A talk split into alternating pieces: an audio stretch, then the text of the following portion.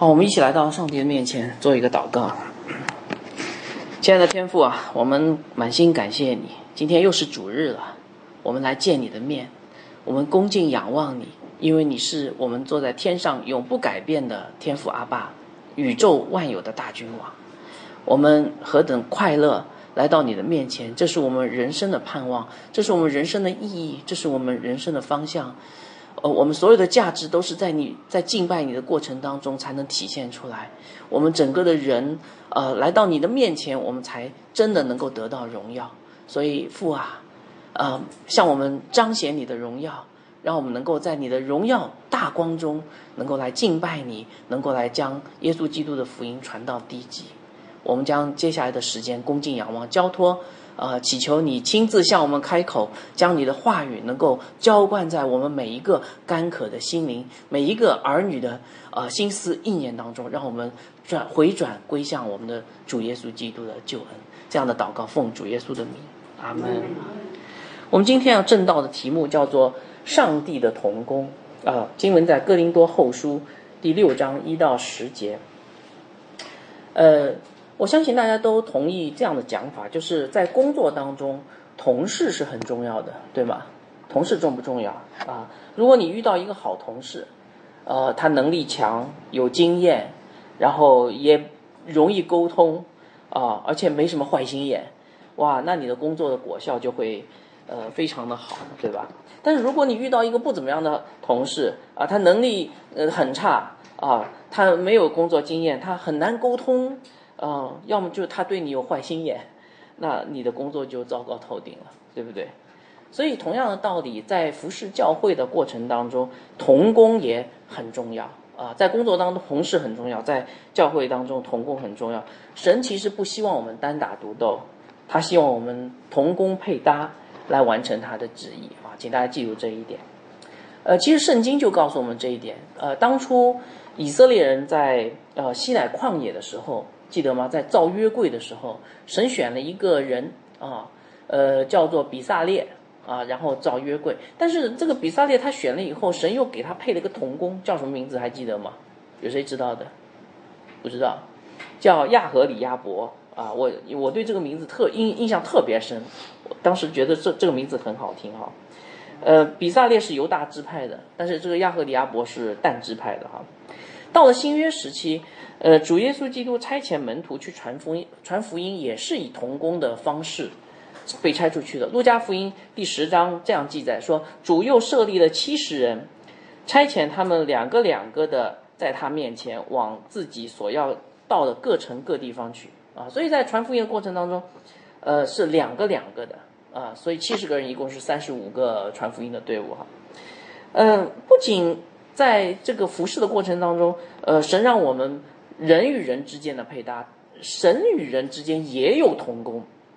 我给大家读一节经文，在马可福音第十六章二十节，就是主耶稣复活以后，门徒出去到处宣扬福音，神呃主和他们同工，用神迹随着证实所传的道。所以在服侍教会的过程当中，人与人同工，神也与人同工，这才是服侍教会的一个正确的方式哈。所以我们可以看到，在使徒保罗的宣教团队里面，其实你你你很很快就会发现，其实呃不不是不只是保罗一个人在那里拼命为主拼命，而是有许多的同工跟他配搭的，对吧？如果你读保罗书信，你就记得，比如说我们熟悉的提摩太、提多啊、路加，对吧？等等哈。而且保罗还呃与很多的弟兄姐妹有这种阶段性的暂时的同工的经历，比如说巴拿巴。然后雅居拉和百基拉，对吧？还有哥罗西教会的雅基布、菲利门，还有甚至还有姐妹啊，菲利呃菲利比教会的两个姐妹叫有阿蝶和寻都基啊。菲利菲利比书里面，保罗劝这两位同工不要呃要和睦啊。所以呃保罗书信当中多次提到保罗的同工，而且在圣经最后的一卷书启示录当中也提到为基督做见证的。不是一个人，是两个传道人，两个见证人。启示录第十一章三到四节，我要使我那两个见证人穿着毛衣传道一千两百六十天啊，他们就是那两棵橄榄树呃，两个灯台立在世界之主面前。所以这当然我们知道这这段经文这个两个传道人，我们其实还不是很清楚他指的是什么啊，不是有很多的不同的解释。但在这里最起码我们可以看到童工的概念是无可否认的。所以可见在教会的服饰当中，童工很重要。那么我们今天要讲到的这个题目，其实就叫做上帝的童工。今天主要谈的是上，那么作为这个上帝的童工，应该具有怎么样的资质呢？我在这事先跟大家说一下哈，讲到童工，你会说，哎，我又不是教会的童工，我干嘛听这个讲道？呃，我后面会讲到，我们每个人都应当成为教呃上帝的童工啊，而且应当具备上帝的童工的资质，这就是我们今天要讲到的内容哈。所以我希望弟兄姐妹听了这篇讲道以后。真的能够成为上帝的童工，并且有童工的资质。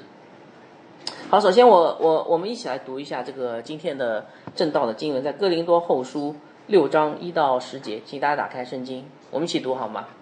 好，我们一起读哈，一二三。我们与神同工的也劝你们，不可徒受他的恩典，因为他说，在悦纳的时候，我应允了你。在拯救的日子，我搭救你。看呐，现在正是悦纳的时候，现在正是拯救的日子。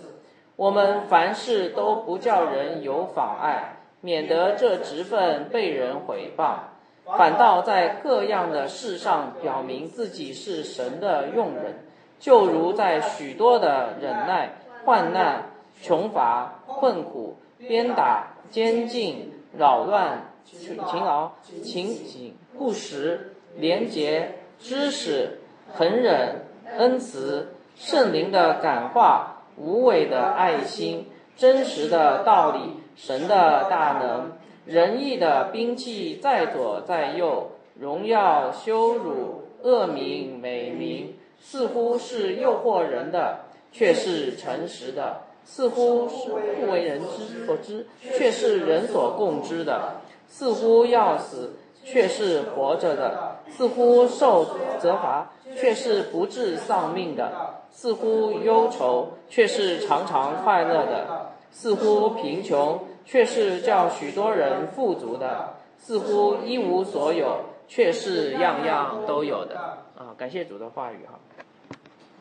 我们上次讲到，大家还记得讲什么吗？我们上次讲到提到说，《哥林多后书》第五章一节到六章十节，其实是一个段落啊，请大家记得哈。当然，如果你看诗经书，你会发现有的诗经书是划分到六章十三节啊，这个呃十一节和十三节归在上一段下一段，我认为不是那么的重要。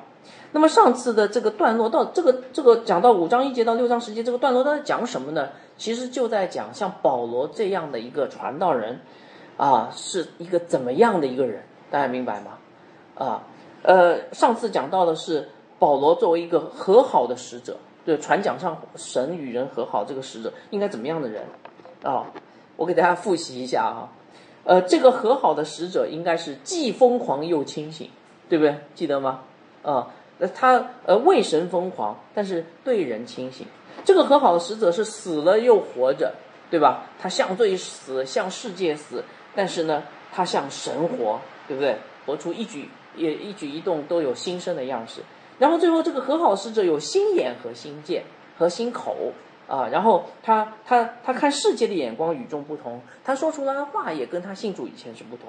所以如果你想成为一个传讲神话语的和好的使者，你就必须要成为这样的一个人。那我们今天要讲的这个呃这段经文呢，其实是继续在讨论。这个和好的使者，这个上帝的仆人是怎样？只不过这一次呢，保罗用的呃这个称呼就改了一下，他不是不是称为叫和好的使者，他称为叫上帝的童工。我发现服侍神真的好丰富啊，连名称都有好多啊，感谢主啊！这说明呃这个生命也有很很多的丰富哈。那么上帝的童工这个资质应该是怎么样的呢？今天这个经文的中心思想啊，也大家可以看那个 PPT，也在这个 PPT 上面。神呼召我们成为经苦难、立恩典、全副武装、靠他而活的他的童工。我再讲一遍，神呼召我们成为经苦难、立恩典、全副武装、靠他而活的他的同工。啊，你应该怎成为一个怎么样的人呢？经经苦难、立恩典、全副武装，啊，靠他而活。所以这呃今天的经文会分成两部分啊，第一部分是上帝同工的呼召一到二节，第二部分是上帝同工的特征三到十节啊。最后我会用上帝同工的恩典来作为结束。好，我们一起来看今天的这个经文。呃，首先，呃，这个经文你一读哈，你会发现哇哦，呃，保罗给了大家一个非常严肃的劝勉。我不知道大家看到没有？你们看到没有？它是一个非常严肃的劝勉。我们来看六章一节哈，我们与神同工的也劝你们不可徒受他的恩典。哎，这句话呢，呃，你如果懂希腊语的话，你就会特别的感受到他的这个呃语气的强烈啊。什么意思哈？保罗说我们与神同工，其实希腊语原文是一个动词分词，是来修饰这个主动词的啊。这个你可不用记哈，这个希腊语呃语法就不用记，我就跟你讲一下。呃，主动词是劝，那么是谁来劝呢？保罗说：“哎，是我们这些以神的同工的身份来劝你们的人，明白吗？”保罗说：“不是我劝你，是神的同工在劝你。”哇，带着强烈的说话之人的属灵的权柄啊！而且“劝”这个词也很重要，因为“劝”这个词呢，我查了一下字典，发现原来就是讲道的意思。讲台讲道，讲台讲道是不是带着属灵的权柄啊？大有属灵的权柄，对不对？啊，平时聊天可能没什么属灵权柄，但是教会讲台是有属灵权柄的哈。所以一上来保罗就给了我们一个非常严肃的劝勉，他告诉我们要呃不仅要与神和好，而且在和好之后还要对神的恩典有所回应，是不是？呃，前面那一段经文讲的是与神和好，OK，请问和好以后应该做做什么？保罗说不可徒受。神的恩典，看到没有？而且保罗不仅用严肃的语气，哈，六章一节是讲严肃语气，接下来六章二节他还提出了一个正式的理由。我们来看六章二节他怎么说？他说：“因为他说在悦纳的时候，我应允了你；在拯救的日子，我搭救了你。看呐，这正是悦纳的时候，这现在这正是拯救的时候。”呃，这句话我稍微解释一下，是引用旧约以赛亚书第四十九章第八节。耶和华如此说：在悦纳的时候，我应允你；在拯救的时候，我记住你。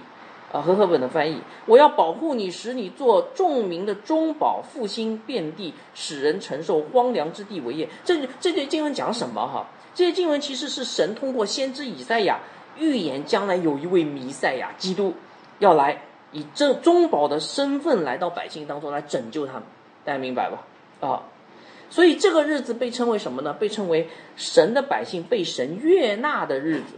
为什么被悦纳？因为耶稣基督亲身担当他们的罪，然后以至于神的震怒落在耶稣基督身上，他的百姓因信称义，然后蒙神悦纳，对不对？啊，那么这个时候来了吗？来了吗？这个时候到了没有？到了。保罗说到了，这个日子已经到了，因为耶稣基督为我们，呃。为我们的罪被钉十字架，第三天复活，现在正是悦纳的时候，现在正是拯救的时候，明白吗？所以弟兄姐妹，保罗在说什么？保罗说：“我告诉你们，我严肃的告诉你们，不可徒受神的恩典。为什么？因为神的恩典已经成就了，不要徒受神的恩典。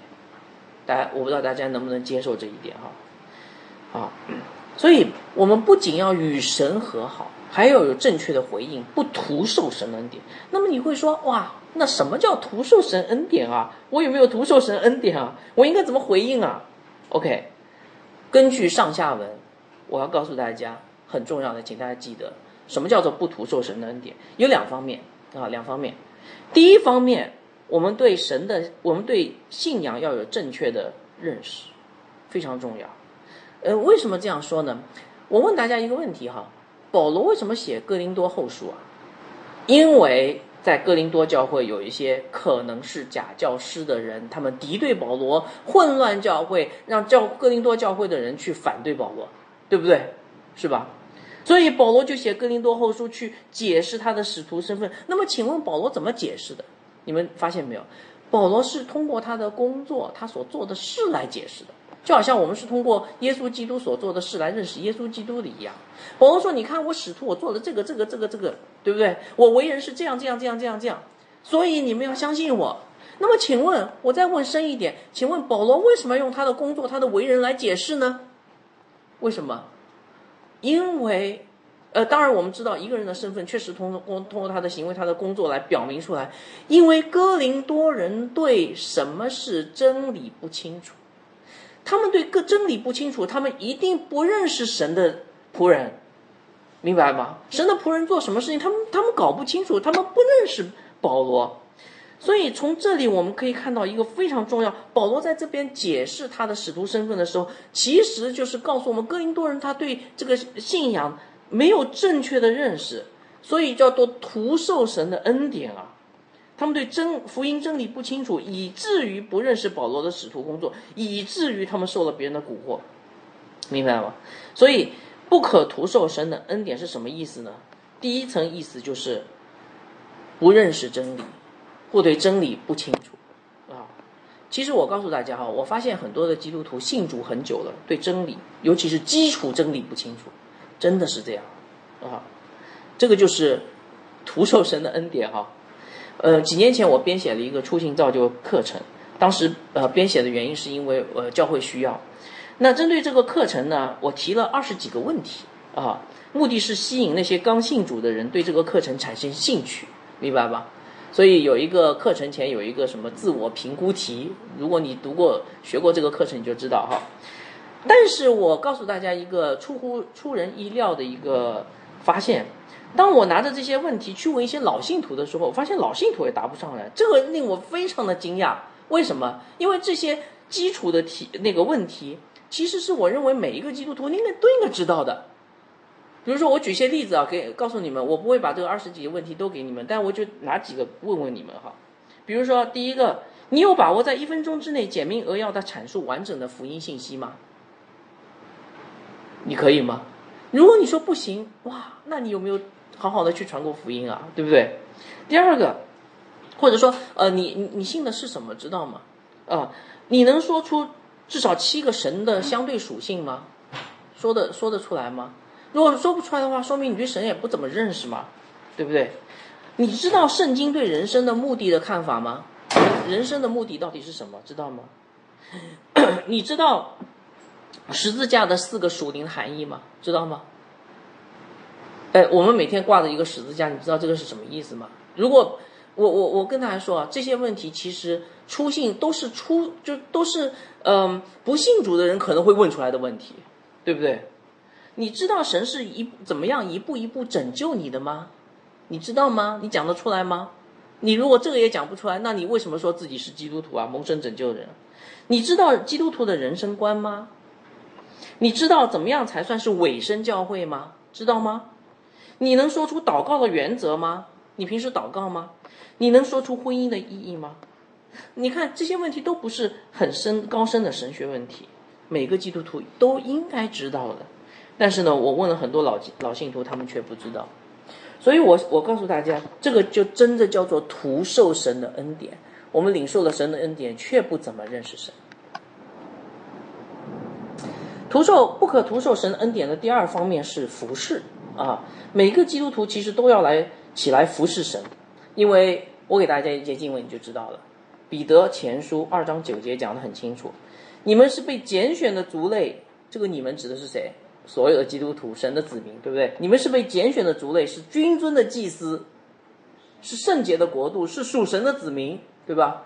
要叫你们宣扬那招你们出黑暗入奇妙光明者的美德，是不是？所有人都有一个大使命，对不对？去宣扬那位呃招你们出黑暗入奇妙光明者的美德，而且我们都是军队的祭司，对不对？所以每一个基督徒其实都是要服侍的。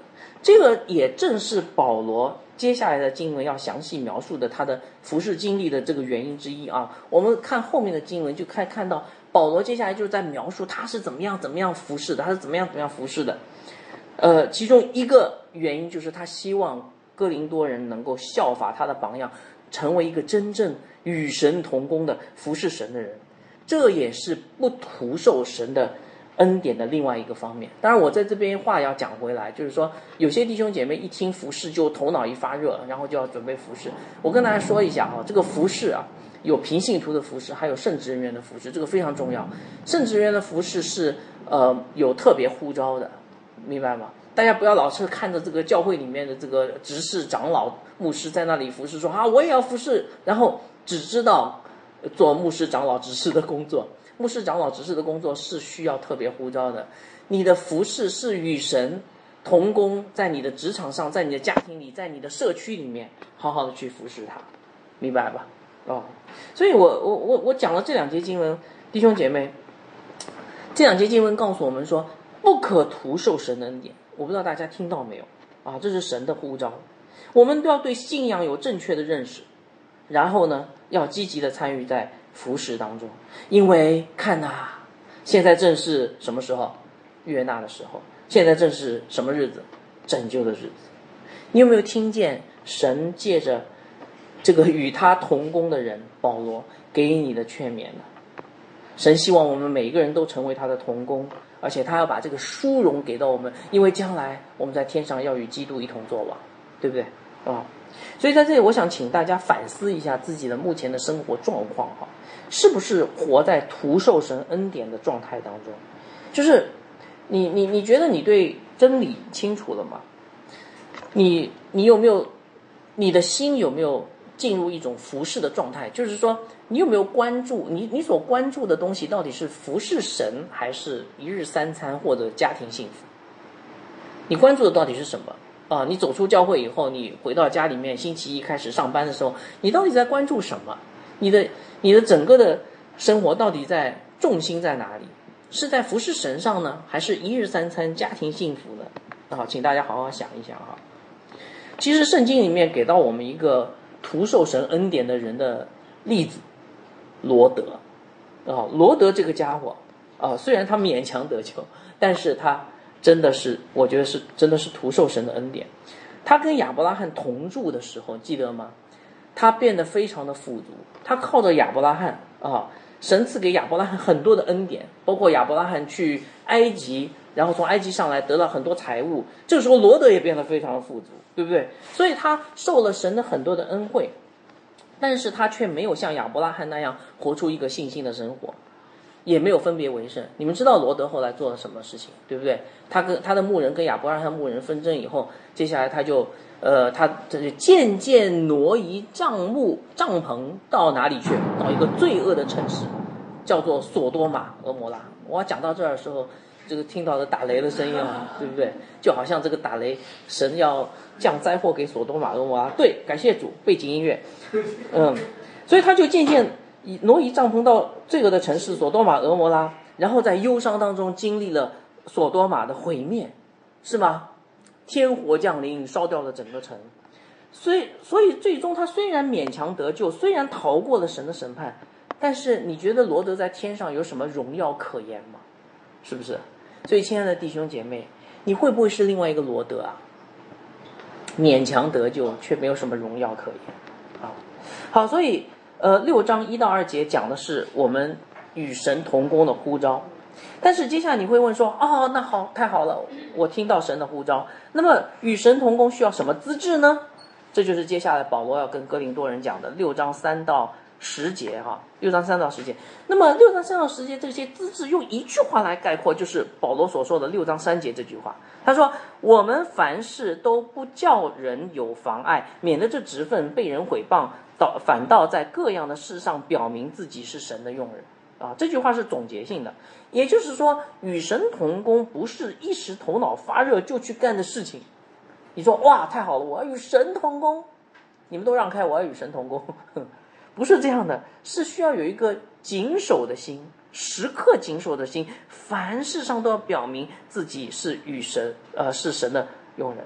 所以，与神同工的人啊，一定要小心，有谨守的心。因为如果他不谨守，他会让他会因为自己的行为表现不检点而让别人跌倒，这就是保罗的意思，妨碍别人认识神。我们在日常生活当中有没有碰到这样的人？有啊，啊，头脑一发热，我说我要服侍神，也没有奉教会的差派，也没有得到呃周围弟兄姐妹的认可，他就站起来服侍神，啊，开始呃办查经班，开始去探访，开始干很多的传道人干的事情。但是呢，他自己的生命呢却非常的糟糕，是吧？家庭问题、自己的情绪问题，呃，各式各样的问题。所以这样的服饰是是不是妨碍别人去认识神？也许你在传福音的时候，你传讲的是纯正的道理，但是你的行为表现却是妨碍别人认识神的。请问这个人到底是来到上帝面前，还是不能来到上帝面前？对不对啊？所以与神同工的人要时刻谨守，在凡事上处处努力的表明自己是神的仆人。那么你会说说，那表明自己是神的仆人，到底有哪些表现呢？啊，六章四到十节，保罗就列出了这些表现的四个方面：经苦难立恩典，全副武装，靠神而活。我当时在读到这段经文的时候，我就在想，哎呀，这段经文怎么解释啊？我就去看查解经书，解经书好像看了两本解经书，都是好像有点糊弄过去，没有一个一个词解释哈。所以呢，你点头是吧？你你看过解经书啊？所以我在这儿要给大家仔仔细细的去讲一下这些这些词到底是什么意思哈。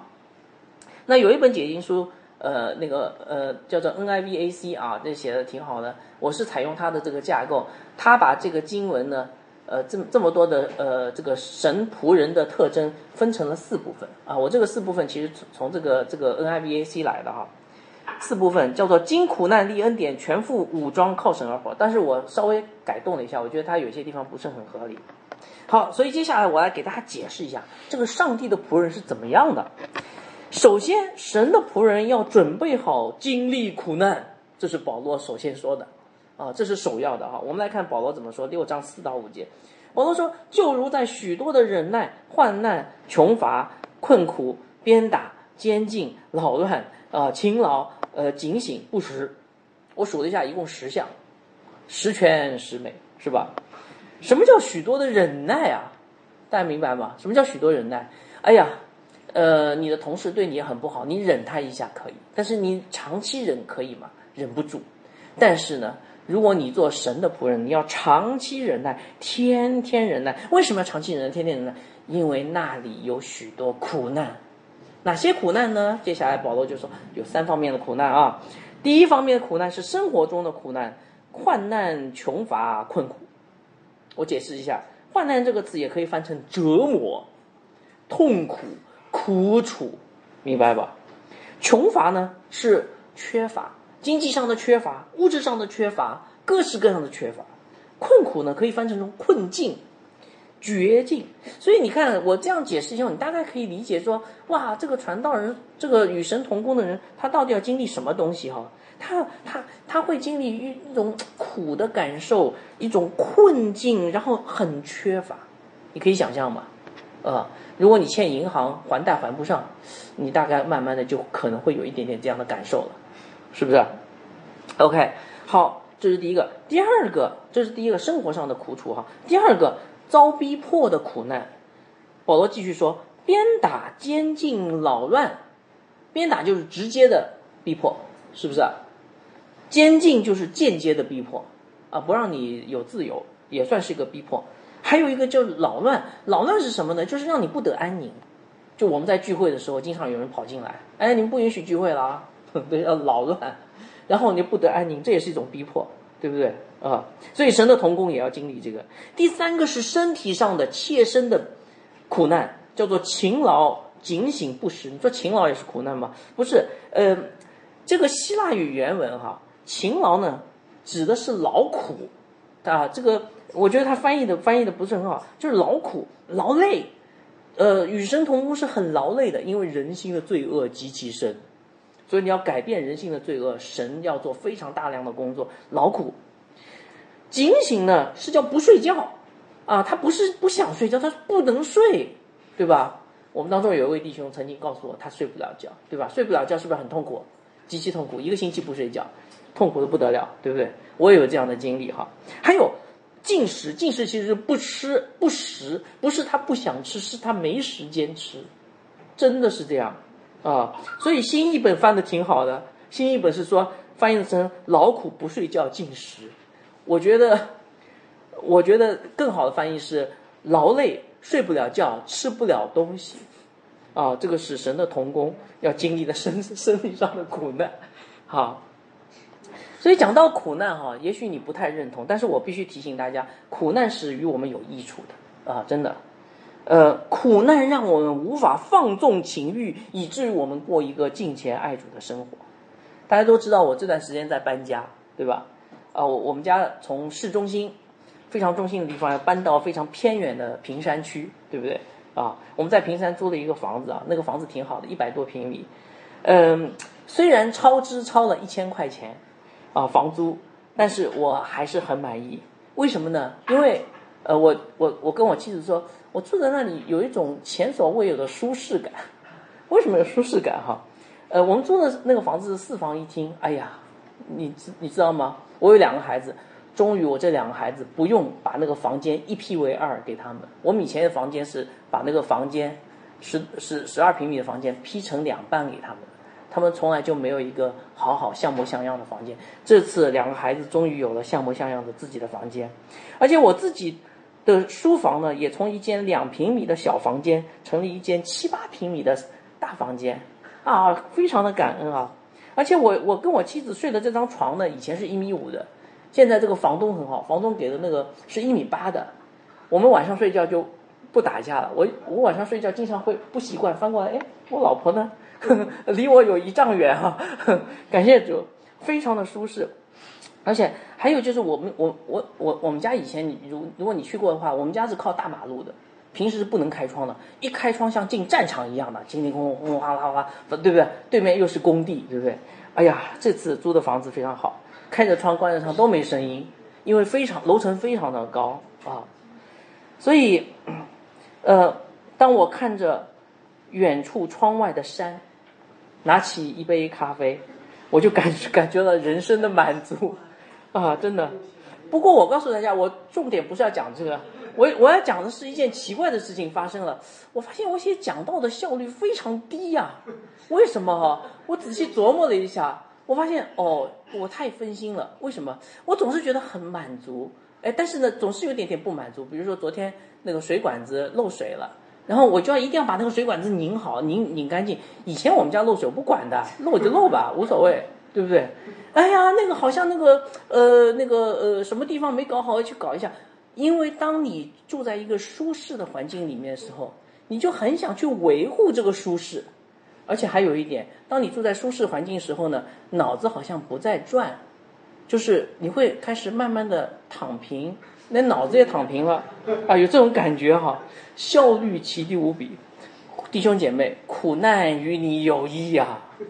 如果你想服侍神的话，神借着苦难让我们不放纵自己的情欲。以致在与神同工的时候可以专心。好，这是第一点啊，非常重要。第二点，与神同工的人的第二个特征是经历恩典啊。我们来看第六章六章的六到七节哈，廉洁、知识、恒忍、恩慈、圣灵的感化、无伪的爱心、真实的道理、神的大能，讲了八个啊。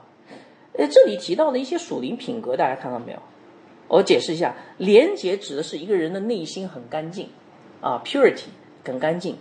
呃，主耶稣说说，清心的人有福了，啊，呃，因为他们必得见神。原文不是同一个字，但是同一个意思啊。知识指的是什么呢？不只是对神，是对神的知识，但是不只是头脑当中的知识，也是包括跟神建立一个亲密的关系，叫做知识。啊，恒忍呢，可以翻译成耐心，或者说宽容。啊，一个与神同工的人，同工久，他会越来越宽容哈。恩慈指的是对别人有恩典、有怜悯心。那么我问大家一个问题哈，请问这些呃属灵的品格是怎么来的？有人说，哎，是我自己操练出来的。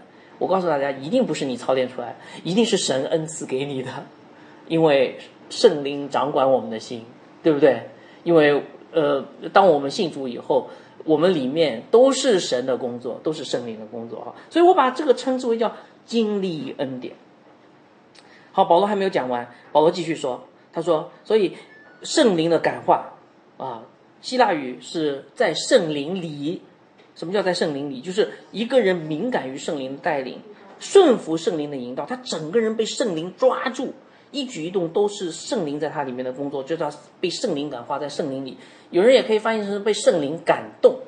圣灵感动不是内心突然间有一个激动，这不叫被圣灵感动，这也许是你自己的感动或者魔鬼给你种下的一个什么洞啊，彼得曾经就有这样的感动，他拉住耶稣基督不让他上十字架，魔鬼的感动。圣灵里，圣灵的感动指的是这个人完全顺服在圣灵的带领当中，被圣灵抓住，做出圣灵要他做的事。那么这样的人呢，自然就会带出，你会发现保罗的思路是连贯的。这样的人自然会带出无畏的爱心啊。所谓无畏的爱心，呃，指的是没有私心杂念的爱心哈。保罗在这儿用词非常的有意思，他说无畏的爱心不是爱心，是无畏的爱心。你知道爱心跟无畏爱心有什么区别吗？爱心可以有私心杂念，对不对？啊，我希望得到别人的赞扬，所以我爱别人，对不对？我给大家举个例子啊，我以前在英国工作的时候，在教会里面十一奉献，我觉得我就不是无谓的爱心。为什么？因为我不是每个月都奉献，我是我多长时间奉献？我大概大概隔两三个月奉献。为什么要隔两三个月奉献呢？因为隔两三个月我就有一千英镑的奉献。我就写一张一千英镑的支票。我为什么写一张一千英镑的支票？我告诉大家，我的内心很复杂。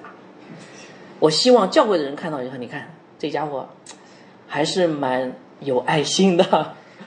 我很希望别人能够知道，因为我觉得奉献了就奉献了，没有人知道啊，这多可惜啊！当时啊，所以我就要凑齐一千英镑，然后隔两三月才去奉献，而且每次奉献都开支票。为什么？因为开支票上面有我的名字，有金额嘛，对不对？这叫无伪的爱心吗？这叫有伪的爱心，假冒伪善的爱心，对不对啊？所以真正与神同工的人是无伪的爱心啊。保罗还没有讲完，他说还有真实的道理，真实道理可以翻成真理的道哈。那什么叫真理的道呢？很简单，耶稣基督并他定十字架，主耶稣基督和他十字架救恩就是真理的道，这是每一个人。每一个与神同工的人都必须明白的。我告诉大家为什么，呃，神要在这提。你去看今天很多西方的神学院，很多对圣经了如指掌的人，但是它里面却没有真理的道，因为他们不信耶稣基督。他们知道圣经的一切知识，但是他们否认耶稣基督。这种自由派的神学家啊，他们没有经历神的恩典啊。最后与神同工的人是有神的大能。如果你愿意按照真理的道来生活，你就必然经历神的大能。好，好，所以我讲的是与神同工的第二个特征，叫做经历神的恩典。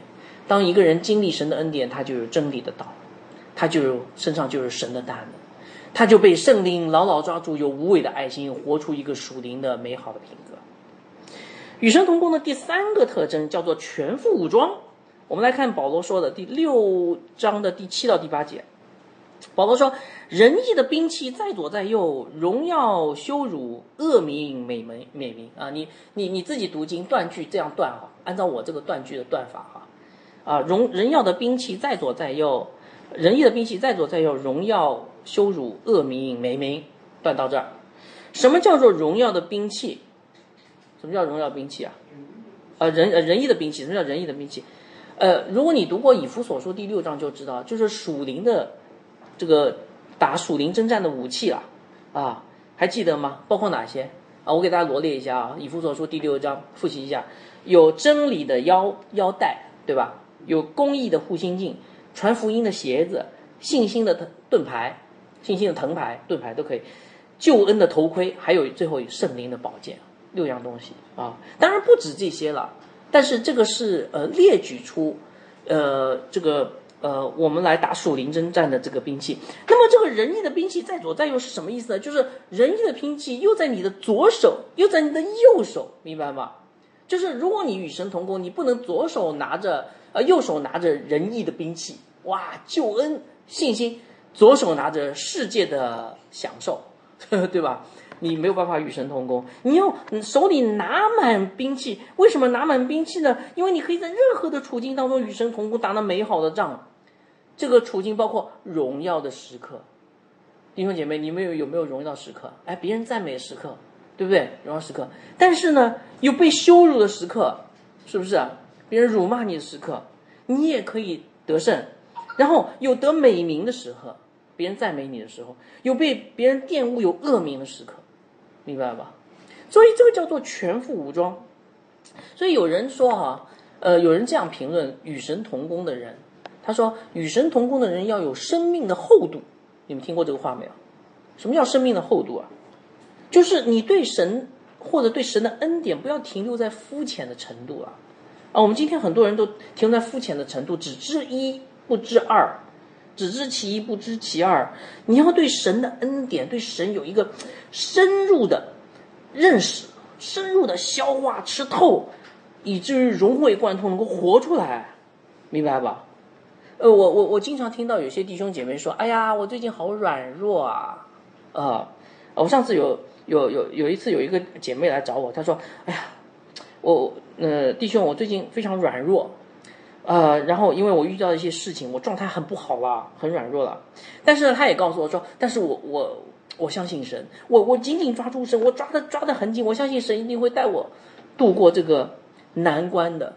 那我说你度过了没有？没有，我正在度。”我相信神，我正在度，我度了多长时间了？好几个月了，我正在度，我很软弱。我感谢主，我后来说，嗯，感谢主，你是有信心的。我首先称赞他，接下来告诉他，我就开始劝勉他，我说你要谦卑。为什么？因为软弱的状态往往是神加给我们身上，让我们看到我们靠自己不行。他说他紧紧抓住神，其实还没有真正紧紧抓住神，他还需要学习谦卑的功课，学习破碎自己。明白吧？软弱的时候，其实也是你刚硬的时候。所以呢，只知其一，信心；不知其二，谦卑。你就走出软弱的时间，你就比较漫长。我们与神同工的人要有生命的厚度，不止不仅知道要如何使用信心，如何使用爱心，如何使用盼望，如何使用谦卑，如何使用顺服。我们在生命当中要活出非常丰盛的恩典。当神的话语丰丰富富的浇灌在你里面的时候，当你明白神的恩典是何等的丰富，耶稣基督的爱是何等长阔高深的时候，你才能够活出一个生命的厚度。所以，只知道信心不知道谦卑不够，只知道赞美不知道悔改不够，只知道服侍不知道学习不够，只知道大发热心不知道忍耐等候不够。所以，与神同工的人是需要有生命厚度的，大家明白吧？啊，这是第三点啊，全副武装，不要只拿一样兵器，那一样兵器打了打打一下就就断掉了，啊，你要全副武装啊。第四点，与神同工的人的第四个特征是靠神而活。我们来看最后呃三节经文，六呃六章的八到。十节，似乎是诱惑人的，却是诚实的；似乎不为人知，却是为人人所共知；似乎要死的，却是活着的；似乎受责罚，却是不治丧命的；似乎忧愁，却是常常快乐；似乎贫穷，却是叫许多人富足；似乎一无所有，却是样样都有。我又数了一下，一这三节经文一共有七个似乎，好完成，好完全的似乎啊啊！这这个似乎表明什么呢？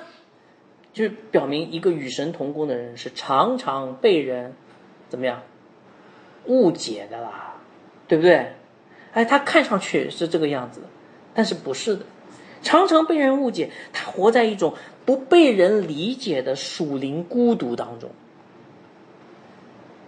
有人说高处不胜寒，我觉得不是高处不胜寒，是低处不胜寒。如果你是一个经常传福音的人，你就应该应该会体会到什么叫属灵的孤独哈。这里讲到，似乎是诱惑人的，却是诚实的啊。你们有没有传过福音？有没有在微信群里面传福音？啊，你有朋友，你有同事，然后你就在朋朋友的这个群里面发一节经文，然后马上本来谈的很活跃的，突然间鸦雀无声，为什么？因为大家讨厌你。大家一听到你传福音，听一看到你发经文，你就会遭到反对和疏离疏远。为什么知道吗？怎么所有人都像躲瘟疫一样躲着你啊？你知道为什么吗？因为你似乎像一个诱惑人的人，明白吗？懂懂我的意思吗？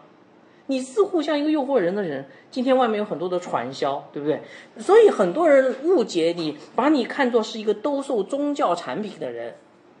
他们很害怕你兜售宗教产品有两个，呃，最可怕的后果。第一个，他们的自由被你辖制了，因为他们认为宗教就是做好人。我不想做好人啊，对不对？做好人很困难啊，对不对？第二个，他们怕你问他们捐款，对不对？我，你一跟他传福音，哇，这家伙又来了，我过得好好的，他又用那个律法的规条来规规范我，而且还要让我最后上他的圈套捐钱，对不对？基本上很多人都是这样想的，所以你传过福音，你就知道了，大家看你的样子是诱惑人的，这个家伙是诱惑人的，但是你是真的诱惑人吗？不是的，你是确实诚实，对不对？而且你传福音传久了，就应验了接下来保罗说的第二个似乎，似乎是不为人知的，却是人所共知的。你传福音不知不觉，你的朋友都知道你是个基督徒，人所共知，对不对？其实你也不想显扬自己啊，似乎是为人为人所不知的，确实人所共知的啊。无论你多低调，只要坚持传福音，人人都知道你是基督徒啊。那么这个跟靠神而活有什么关系呢？刚才我说这个是靠神而活，大有关系。因为我跟大家说，经历属灵的孤独是一件让人难以忍受的痛苦，只有靠神而活的人才能持续做下去，明白吗？不信你试试看，你去传福音，传一次两次你都不想传了，对不对？但是与神同工的人要经历属灵的孤独，继续传下去才是与神同工的人，是不是要靠神而活？没有上帝的恩典，没有神的能力在你身上，你怎么能够继续传下去呢？对不对？好，保罗继续说哈，不仅是孤独，他说似乎要死，却是活着的。呃，这个死啊，不要理解成像罪死。我们经常用神学名词，像罪死，像世界，不是似乎要死，意思就是说，在别人眼里看这个基督徒，这个与神同工的人要死的，他走向灭亡啊，明白吗？我大概在十年前，呃，我去给一个弟兄的父母传福音。然后呢，这个父母啊，高级知识分子，他一上来就跟我说：“他说，哎，年轻人啊，我劝你还是做份正经工作吧，啊，你这样又没有钱赚，然后最后你还要养家糊口啊，你怎么过下去啊？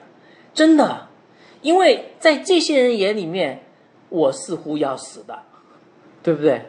十年过去了，大家请看，我确实是活着的。”是不是？因为有神的供应哈，所以与神同工的人似乎要死的，确实活着的啊。似乎忧愁，样样事情都不顺心。然后呢，与神同工的人是贫穷的、困苦的，却是常常快乐的。为什么呢？因为他与神同工，他与神交往的时候，神把永恒的产业给到他，他相信。所以他很快乐啊！哎，我是世上最富足的人。所以你看，接下来宝就说了，似乎贫穷的，确实叫许多人富足了。我们知我们知道，叫人富足，自己先得富足，对不对？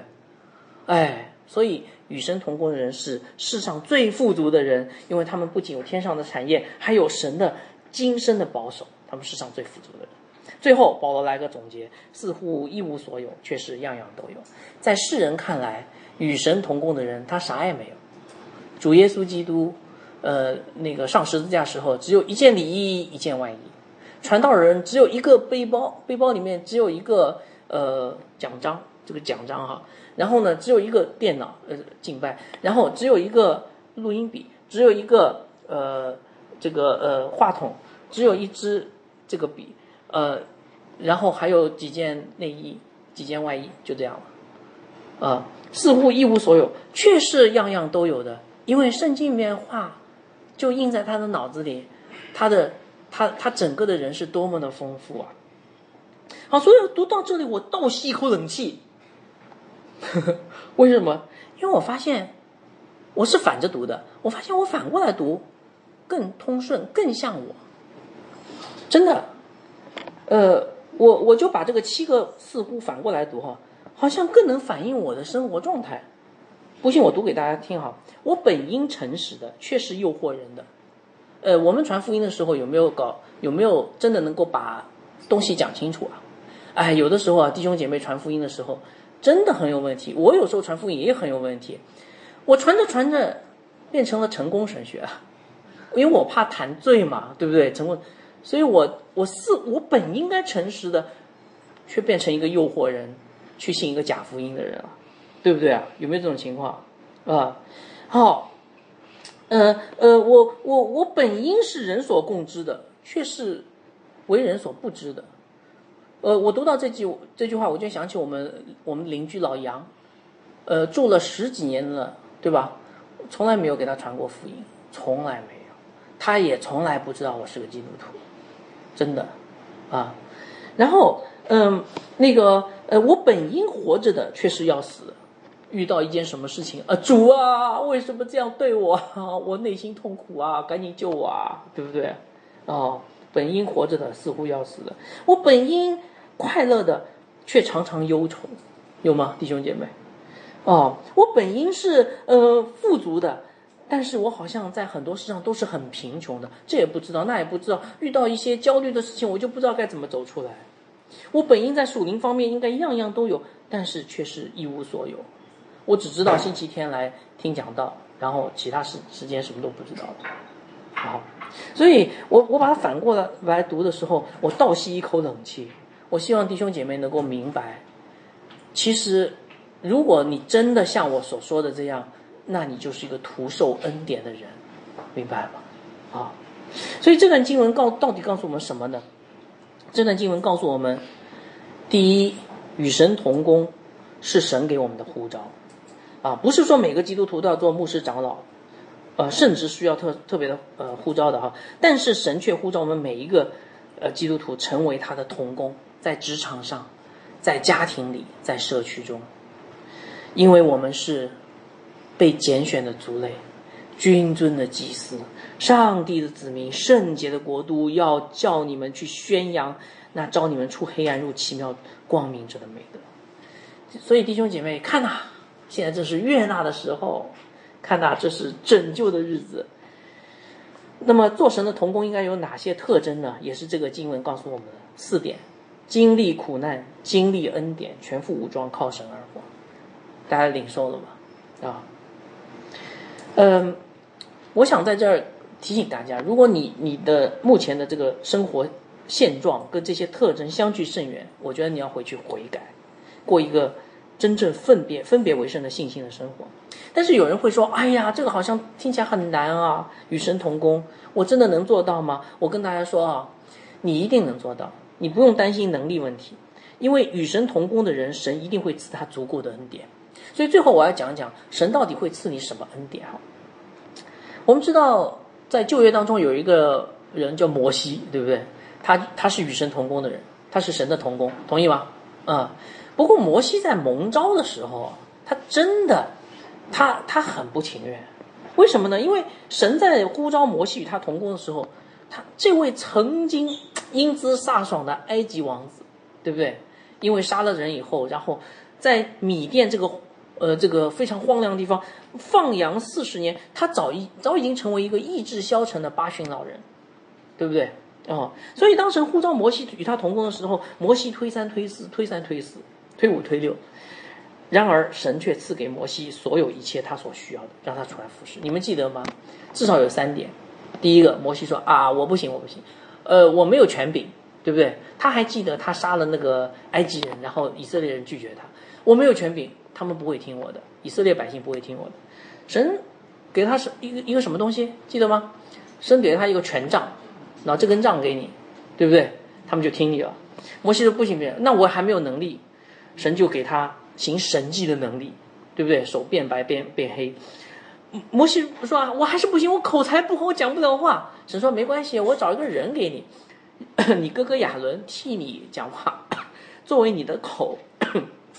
所以神给马摩西权杖，行神迹能力，嘴巴；神给摩西权权柄，手脚和口，都是神给的。所以你你你可以看到，你看到没有？如果你与神同工，对不对？圣经告诉我们，如果你与神同工，你不用担心你没有能力做到，神一定会给你足够的恩典，让你来，呃，与他同工的。只要你有一颗愿意的心，明白吗？啊！而且今天啊，弟兄姐妹，我们不再像摩西这么贫穷了。为什么？因为今天如果你问你要与神同工，你问神要东西，神不再会给你权杖、神迹。和亚伦，他会给你什么呢？他早已经给你，你你们都知道我要讲什么，就是耶稣基督，对不对？其实你们仔细读这段经文，你会发现，神给了我们耶稣基督，而这段经文所描述的保罗的这些特征，其实不是保罗独有的，是保罗效法基督而有的。这些特征其实是描描绘我们的主耶稣基督啊，你们发现没有？真的，他在各样的事情上，耶稣基督在各样的事情上表明自己就是神的仆人，同意吗？他在地上的生活有许多的忍耐，对不对？呃，马可福音里面曾经他他曾经讲过一句话，他说：“哎，这个不幸的世代啊，我在你们这里要到几时呢？我忍耐你们要到几时呢？耶稣基督要忍耐我们到几时呢？这个不幸时代要到几时？所以他有许多的忍耐。为什么他有许多的苦难？他常经忧患，他贫穷。有一次有一个人问他收税，他没钱，就让比鱼彼得去钓鱼。”搞了一些银钱来那个交税，他困苦，对不对？这是那个以赛亚书也也这样讲。然后他也经常遭到法利赛人的扰乱，对不对？法利赛人经常扰乱他，大祭司的监禁，他在大祭司家受审，还有罗马士兵的鞭打，对不对？而且你看，这真的是在讲他，他他在传天国福音的时候劳累，以至于在风浪中睡着。对不对？然后他不能够睡觉，他一个人晚上独自上山去祷告，他在旷野当中不吃，所以他劳累不能睡，然后不吃饭。他内心啊洁净，他有真知识，他待人有耐心。他恩慈怜悯，在他的所有的事工当中都显明出来。他有无畏的爱心，而且还有一点，他的身上有圣灵的能力，对不对？啊，他传讲真理的道，借着神迹展现神的大能。所以你看，保罗所说的所有这些话，似乎都不是在说保罗，而是在说耶稣基督。没错，因为保罗就在效法这位耶稣基督。而且还有，还没讲完。无论是门徒接待他的荣耀的时刻，还是在十字架上的羞辱的时刻；无论是在群众给他美名的时候，还是宗教领袖给他恶名的时候，他都用仁义的兵器在做这忧的征战。有人说他是诱惑人的，但是我们知道他是诚实的。他的足迹从来没有踏他踏出过巴勒斯坦这个弹丸之地，但是他却是为人所共知的。他主动走向死亡，但是他今天却仍然活着。他受责罚却不灭亡，因为他从坟墓里第三天复活。先知以赛亚预言他常经忧患，但他却告诉门徒说：“不要把我的喜乐存在你们心里面，而且这喜乐没有人能夺走。”他是一个穷木匠的儿子，但他却叫无数人邻里富足，承受那永恒的产业。是的，在世人看来他一无所有，但是他样样都有。请问他有的是什么？他有的就是我们这些不图受恩典的人，这些与他同工的人，对不对？所以，亲爱的弟兄姐妹，你们不要担心没有能力去与神同工，你们有的，只要你们与耶稣基督紧紧的相连，与神同工只有一个条件，就是你愿意与他同行。当你愿意与耶稣基督同行的时候，耶稣基督就会把。他的生命赐给你，叫你与他同行十架路。十架路可怕吗？是的，在世人看来很可怕，很恐怖。但是当你与耶稣基督同行的时候，你就会很喜乐，很满足。所以，亲爱的弟兄姐妹，现在正是悦纳的时刻，现在正是拯救的时候。还有很多的人需要福音，你还在等什么呢？所以，我们应该将我们的青春献上，不要再总是关注在你的一日三餐和家庭幸福了。你关注一下天国的福音好吗？你关注一下那永恒的、从亘古到永远的上帝的救赎的大计，好吗？与神同工。我们做个祷告结束。亲爱的阿爸天父啊，我们来到你的面前，我们谢谢你的话语总是那样的扎心，让我们看见我们自己。几乎是徒受恩典了，但是主啊，你的话语再次的更新我们的生命，你鼓励我们，告诉我们，其实十字架的道路并不难行，关键就在于我们愿不愿意与耶稣亲近，帮助我们，让我们的心悔改，能够活出一个真生命，不再做教会里面的消费者，而成为一个真正的服侍者。我们这样的祷告是奉主耶稣基督的名，阿门。